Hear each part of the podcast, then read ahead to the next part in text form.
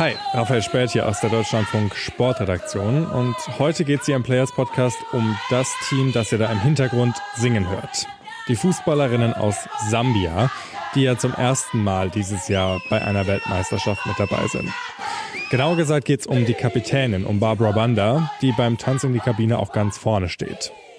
Auch wenn die sambischen Frauen jetzt in den ersten beiden WM-Spielen gegen die großen Favoritinnen aus Japan und Spanien keine Chance hatten, Barbara Banda hat echtes Potenzial, bald zu einen der besten Spielerinnen der Welt zu gehören.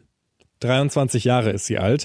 Sie stand schon kurz vor einem Wechsel zu Real Madrid und ich glaube, es wird nicht lang dauern, bis sie in Europa auch bei den ganz großen Teams landen wird. Außer die FIFA macht ihr einen Strich durch die Rechnung. Barbara Banda hat nämlich ein großes Problem. Sie hat hohe Testosteronwerte. In anderen Sportarten wäre sie deshalb schon längst ausgeschlossen worden. Die FIFA hat ihr aber erlaubt, bei dieser WM mit dabei zu sein. Und hat damit selbst den Stein angestoßen für eine der vielleicht größten und emotionalsten Debatten im Sport, die aber gar nicht so eindimensional ist, wie sie auf den ersten Blick vielleicht aussieht.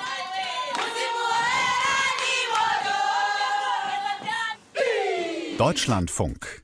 Players, der Sportpodcast.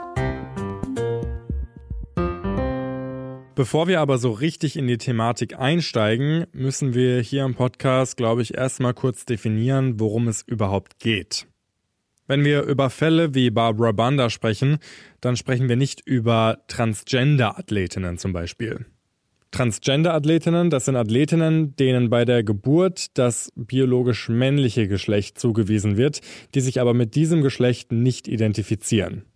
Das ist bei Barbara Banda nicht so und auch bei Casta Semenya nicht, der Mittelstreckenläuferin und der zweifachen Olympiasiegerin aus Südafrika, die genau das gleiche Problem hat wie Banda und die ja auch seit Jahren schon um ihr Startrecht kämpft. Bei Banda oder auch Casta Semenya handelt es sich um sogenannte DSD-Athletinnen. Und jetzt wird es ein bisschen komplizierter, weil das nämlich ein medizinischer Begriff ist. Ich habe mit jemandem darüber gesprochen, der da wirklich Experte auf dem Gebiet ist. Dennis Krämer von der Georg-August-Universität in Göttingen.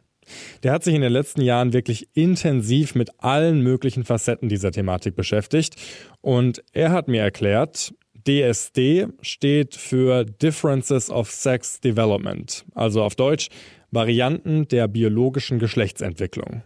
Das bedeutet, dass DSD eben ein Begriffsschöpfung eben darstellt aus dem medizinischen Kontext, die heute medizinisch gesehen über 80 ähm, Varianten der biologischen Geschlechtsentwicklung subsumiert. Dieses, diese Zahl wird immer größer und die, äh, die, diese jeweiligen Definitionen beziehen sich eben immer auf, wenn man so möchte, auf drei wesentliche Kriterien. Das sind einmal die inneren und äußeren Genitalien, also ich sage jetzt mal ähm, Penis, ähm, Hoden, ähm, Ovarien, den Hormonwert, also Testosteronwert beispielsweise, da kommen wir ja auch im Kontext des Sports sicherlich nochmal drauf zu sprechen und eben Chromosomensätze. Also ich sage jetzt mal ganz vereinfacht gesagt, eine Person mit XY-Chromosom und äußerlich weiblichem Genitale. Das ist jetzt erstmal so der medizinische das medizinische Denkgebäude. Über 80 Varianten der biologischen Geschlechtsentwicklung gibt es also. Und trotzdem teilt der Sport immer noch ganz klar in nur zwei Kategorien auf.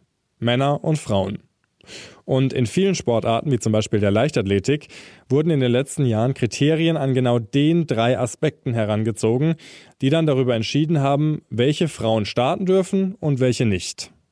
Ganz am Anfang waren das Geschlechtsmerkmale, dann zu Zeiten des Kalten Krieges die Chromosomensätze und seit ein paar Jahren sind das die Hormonwerte. Und da ganz genau, wie viel Testosteron eine Athletin im Blut hat. Das war der ausschlaggebende Punkt, weshalb Casta Semenya in der Leichtathletik nicht mehr starten darf. Wobei mir Dennis Krämer erklärt, ganz so einfach ist es dann auch nicht. Denn einerseits profitieren nicht alle DSD-Personen von ihrem erhöhten Testosteronwert. Das ist erstmal ganz wichtig. Da wir gar nicht wissen, immer, wie das Testosteron und ob das Testosteron, das äh, der Körper produziert, verwertet werden kann. Also die komplette Androgeninsensitivität ist dafür ja ein gutes Beispiel. Ähm, wir gehen davon aus, dass Semenya eine solche hat. Also man kann, der Körper produziert dann ähm, sogenannte, also ein erhöhtes Testosteron, einen erhöhten Testosteronwert, aber aufgrund eines sogenannten Androgenrezeptordefekts können, kann dieses Testosteron gar nicht entsprechend andocken. Wir können es im Blut nachweisen, aber wir wissen überhaupt gar nicht, wie es wirkt und ob es überhaupt zur Leistungssteigerung führt. Also, nur weil eine Athletin erhöhte Testosteronwerte vorweist, heißt das nicht gleich, dass sie automatisch auch einen Vorteil hat. Und sowieso, wenn das doch natürlich produziertes Testosteron ist, warum wird es dann nicht einfach auch als natürlicher Vorteil angesehen? Im Basketball gibt es ja auch keine Größenbeschränkung. Im Schwimmen werden Athleten mit einer größeren Lungenkapazität ja auch nicht ausgeschlossen. Warum also gibt es beim Testosteron da plötzlich so einen großen Aufschrei? Das ist auch eine sehr komplizierte Frage, weil sie äh, in meinen Augen mit gesellschaftlichen Vorstellungen und Vorurteilen verbunden ist, die den meisten gar nicht so bewusst sind, wenn man ähm, Personen wie ähm, Semenya oder Barbara Banda eben problematisiert. Denn es geht hier ganz häufig um die Überschreitung zum Männlichen hin. Der Sport ist eben wie viele andere Bereiche auch, aber die anderen Bereiche transformieren sich. Der Sport hält nach wie vor ganz stark an diesem binären System fest und in diesem binären System ähm, eben immer noch diese Überschreitung als zum Überschreitung als männliches wertet und das als Ungerechtigkeit eben auch er, er erlebt wird. Wir haben hier eigentlich drei große Komplexe. Die Medizin, den Sport und die Gesellschaft. Die Medizin sagt, es gibt Geschlechtsabweichungen, DSD-Athletinnen, die nicht der gesellschaftlichen Norm entsprechen. Der Sport orientiert sich daran und sagt, gut, dann erlauben wir auch nur Athletinnen und Athleten, die eben dieser Norm entsprechen. Weil unser System auf zwei Geschlechter ausgelegt ist, Mann und Frau. Und dann gibt es die Gesellschaft, die ja in vielen Teilen schon weiter ist, auch rechtlich. In Deutschland gibt es ja seit 2019 auch die Möglichkeit, sich als divers ins Personenstandsregister eintragen zu lassen. Und an intergeschlechtlichen Kindern darf in Deutschland auch nicht mehr operiert werden seit 2021. Und ähm, das sind alles so Entwicklungen, die korrespondieren mit weiteren Entwicklungen global. Also aktuell beispielsweise haben etwa 30 Staaten weltweit ähm, ein weiteres drittes divers Geschlecht eingerichtet. In den USA sind es 26 Bundesstaaten. Und wir haben aber auch auf weiteren, ähm, auf weiteren Ebenen solche Entwicklungen. Wir haben queere Bewegungen, Antidiskriminierungsbewegungen sind aktuell sehr deutungsstark, Selbsthilfegruppen, die sich zu Wort melden wir haben SportlerInnen, Sportlerinnen, auch Kester Semenya, ähm, die eben auch ähm, vor den Europäischen Gerichtshof ziehen und sagen, ich werde diskriminiert. Yes, ihr habt richtig gehört. Casta Semenya musste bis vor den Europäischen Gerichtshof für Menschenrechte ziehen. Weil sowohl der Sportgerichtshof Kass als auch das Schweizer Bundesgericht dem Leichtathletik-Weltverband Recht gegeben haben. World Athletics hat vor ein paar Jahren feste Testosteron-Grenzwerte eingeführt, die Athletinnen nicht überschreiten dürfen. Falls sie das tun, dann müssen sie die durch eine Hormontherapie künstlich senken. Und dagegen hat sich Caster Semenya gewehrt. Und hat tatsächlich vor dem Europäischen Gerichtshof auch Recht bekommen vor ein paar Wochen. Die anderen Gerichte hätten ihr keine Chance gegeben, ihr berechtigtes Anliegen vorzutragen, heißt es. Und deshalb kann es sein, dass juristisch jetzt nochmal neu verhandelt wird. Das Interessante dabei ist ja, wäre sie keine Leichtathletin, sondern wie Barbara Banda Fußballerin, dann wäre das gar kein Thema und sie dürfte bis heute noch mitspielen. Weil? Im Kontext des Profifußballs, ähm, auch hier zum, zur Regulierung des Zugangs zum Frauenfußball, ist erst ähm, vom, von der FIFA seit 2011 ähm, zum Thema gemacht worden. Und es ist hier eine ganz andere Regelung. Es gibt ähm, hier die Regelung, dass die Verantwortung der Durchführung solcher Tests eben den Verbänden und den Mannschaftsärzten überlassen wird. Und bis heute herrscht also bis zum aktuellen Fall von Barbara Banda herrscht ähm, bis heute eben gar keine Transparenz dahingehend, wie genau getestet und warum jemand überhaupt getestet wird. Barbara Banda ist genau deshalb auch letztes Jahr vom Afrika Cup ausgeschlossen worden. Weil sie einen sogenannten Sex Verification Test nicht bestanden hat, der vom afrikanischen Verband gefordert wurde. Solche Sex Verification Tests gab es auch schon bei einer Weltmeisterschaft, 2011 war das, hier in Deutschland. Und wie wir jetzt wissen, gab es die zumindest mal beim schwedischen Team. Die Ex-Nationalspielerin Nilla Fischer hat nämlich erzählt, die Schwedinnen, Die mussten sich vor dem Turnier einmal alle ausziehen, damit der Mannschaftsarzt verifizieren kann, dass das auch alle Frauen sind, die da mitspielen. Ob dieser Test im Falle der sambischen Mannschaft letztes Jahr genauso ausgesehen hat oder was genau dabei rausgekommen ist, das ist bis heute nicht öffentlich. Auf jeden Fall war das letztes Jahr ein riesiges Drama. Alle haben sich quasi gegenseitig die Schuld in die Schuhe geschoben. Und die FIFA hat sich fein rausgehalten. Obwohl das ja auch nicht die Lösung sein kann. Ich habe mich im Mai darüber auch mit Payoshni Mitra unterhalten. Sie ist Menschenrechtlerin und kämpft schon seit vielen Jahren an der Seite von DSD-Athletinnen, auch Castas Semenya und Barbara Banda. Und sie hat erzählt, wie gefährlich solche losen Regelwerke wie das von der FIFA sind. Sport ist ein sehr hierarchisches System und die Athletinnen stehen immer ganz unten, vor allem in diesen Teilen der Welt. Sie wissen oftmals gar nicht über ihre Rechte Bescheid und dürfen diese Rechte gar nicht ausüben.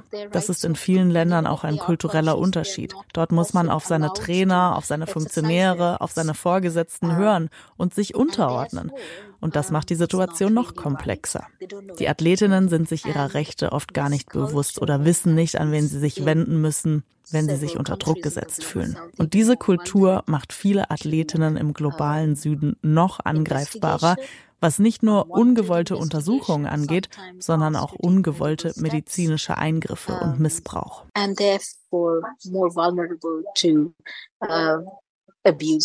Payoshni Mitra sagt, die FIFA muss ihr Regelwerk dringend überarbeiten. Das ist inzwischen auch der FIFA klar. Und deshalb hat der Fußball-Weltverband schon angekündigt, ein neues Regelwerk aufstellen zu wollen. Dafür auch mit allen möglichen Protagonistinnen und Protagonisten zu sprechen. Das habe ich aber tatsächlich schon von vielen Verbänden gehört. Und schlussendlich sind dann doch wieder ähnliche oder sogar noch strengere Regeln rausgekommen wie beim Leichtathletik-Weltverband. Ich habe den Soziologen Dennis Krämer deshalb gefragt, Glaubt er, dass das bei der FIFA anders werden wird? Ich glaube, das ist ähm, sehr schwierig zu sagen, was zukünftig passieren wird. Hauptsächlich deswegen, weil sich kaum ein Trend erkennen lässt. Also es ist genau so, es sind sehr widersprüchliche Entwicklungen. Also gerade schon auf der Ebene der Weltsportverbände in der Leichtathletik, die einen betonen jetzt hier eher eben die, äh, die Dimension der Menschenrechte, die anderen ähm, äh, die Dimension der Chancengleichheit innerhalb eines binären Systems. Dennis Krämer spielt hier auf das IOC an, auf das Internationale Olympische Komitee. Das IOC hat es 2015 den Sportverbänden noch einfach gemacht, indem es nämlich selbst einfach Testosteronwerte vorgeschlagen hat, die man dann einfach mit ins Regelwerk aufnehmen sollte. Letztes Jahr hat das IOC aber auch eine Kehrtwende gemacht und schlägt seitdem gar keine Richtwerte mehr vor, sondern Menschenrechte sollen ab sofort an erster Stelle stehen. Und bis eine Athletin nicht klar wissenschaftlich nachgewiesen werden kann, dass sie wirklich einen signifikanten, unfairen Vorteil gegenüber anderen Athletinnen hat, sollte sie auch nicht ausgeschlossen werden. Den Leichtathletik-Weltverband haben diese Richtlinien aber wenig interessiert, im Gegenteil. World Athletics hat seine Regeln erst im März noch weiter verschärft. Auf beiden Seiten würde ich vermissen eine äh, Diskussion über die strukturellen Bedingungen. Also es geht immer darum, irgendwie die Diskriminierung von Personen, die ähm, Ungleichbehandlung von Körpern kritisch ähm, anzusprechen, aber überhaupt keine ähm, Absichten irgendwie ähm, zur Sprache zu bringen, das System, das ja auch irgendwie erst entstanden ist, zu reformieren. Ja, das System, das ist ja der große Elefant im Raum, wenn man so will. Der Sport ist einer der letzten gesellschaftlichen Räume, in dem wir immer noch Menschen in eine binäre Geschlechtsstruktur einteilen. Aber die Lösung klingt ja irgendwie auch total abstrakt im Sport eine dritte Kategorie einführen oder sogar mehr bei über 80 Geschlechtsvarianten? Wo zieht man da die Grenzen? Vor allem in Mannschaftssportarten. Soll Barbara Banda in Zukunft etwa alleine auf dem Platz gegen sich selbst spielen? Ich glaube, der Sport kann gar nicht anders, als irgendwann eine Strukturdiskussion zu führen, um zu sagen, zur Vermeidung von Diskriminierung und der Verletzung von Menschenrechten ähm, müssen wir unser bisheriges binäres System erweitern, aufweichen, inklusiver gestalten, wie auch immer. Denn die bisherigen körperfixierten Diskussionen führen eigentlich zu gar nichts. Sie führen eigentlich immer nur zu einem Hin und Her von Diskussionen, statt irgendwie wirklich ähm, voranbringende Entscheidungen und Entwicklungen ähm, anzuzeigen. Ich glaube ganz ehrlich, die Richtlinien, die die FIFA jetzt in naher Zukunft rausbringen wird, die könnten echt richtungsweisend sein. Die FIFA ist nach dem IOC nämlich der Big Player im Weltsport, an dem sich dann vielleicht auch viele andere Mannschaftssportarten orientieren. Wenn es nach Dennis Krämer geht, sollte sich die FIFA deshalb lieber noch etwas Zeit lassen. Also bevor ähm, da ein neues Regelwerk quasi flott aus der Hüfte geschossen kommt, was wir so, das ist so etwas, das wir jetzt in den letzten Jahren beobachten können. Da gibt es immer wieder ganz schnell neue Testosterongrenzen und dann werden bestimmte Tests verabschiedet und am Ende führt das eigentlich zu gar nichts. Gar nichts wünschte ich mir lieber eine intensive und fachübergreifende ähm, ähm, Debatte darüber, auch unter Einbeziehung Personen, die eben davon auch betroffen sind und selbst auch Sport treiben, vielleicht auch mit Personen ähm, aus der Sportorganisation selbst dann ähm, darüber, wie man das Ganze eigentlich überhaupt anders gestalten kann. Denn solange man weiterhin beim Testen von Körpern bleibt, bei der Entnahme von Blut, bei dem Beenden von Lebensträumen über bestimmte Testosteronwerte, wird man immer in den Bereich ähm, der Diskriminierung kommen und am Ende immer wieder auch öffentliche, rechtliche ähm, Diskussionen entfachen darüber, ob das überhaupt zulässig ist. Ich glaube, es geht nicht anders, als strukturelle Diskussionen zu führen. Ein wahnsinnig komplexes Thema ist es also, das uns im Sport auf jeden Fall in den nächsten Jahren noch weiter begleiten wird. Vor allem, wenn Barbara Banda und vielleicht auch noch weitere DSD-Athletinnen dann in der absoluten Weltspitze mitspielen. Was auf jeden Fall ganz wichtig ist, diese Debatte und ihre ganzen Nuancen dabei immer im Blick zu behalten. Ich hoffe, ich konnte euch das mit diesem Podcast so ein bisschen näher bringen. Mein Name ist Raphael Späth und das Interview mit Payoshni Mitra, der Menschenrechtlerin, das findet ihr übrigens auch bei uns in der Deutschlandfunk Audiotheks App. Und mehr zur Fußball-WM gibt es dann hier bei Players wie gewohnt in der nächsten Folge. Also abonnieren und bewerten nicht vergessen und bis zum nächsten Mal. Macht's gut. Ciao.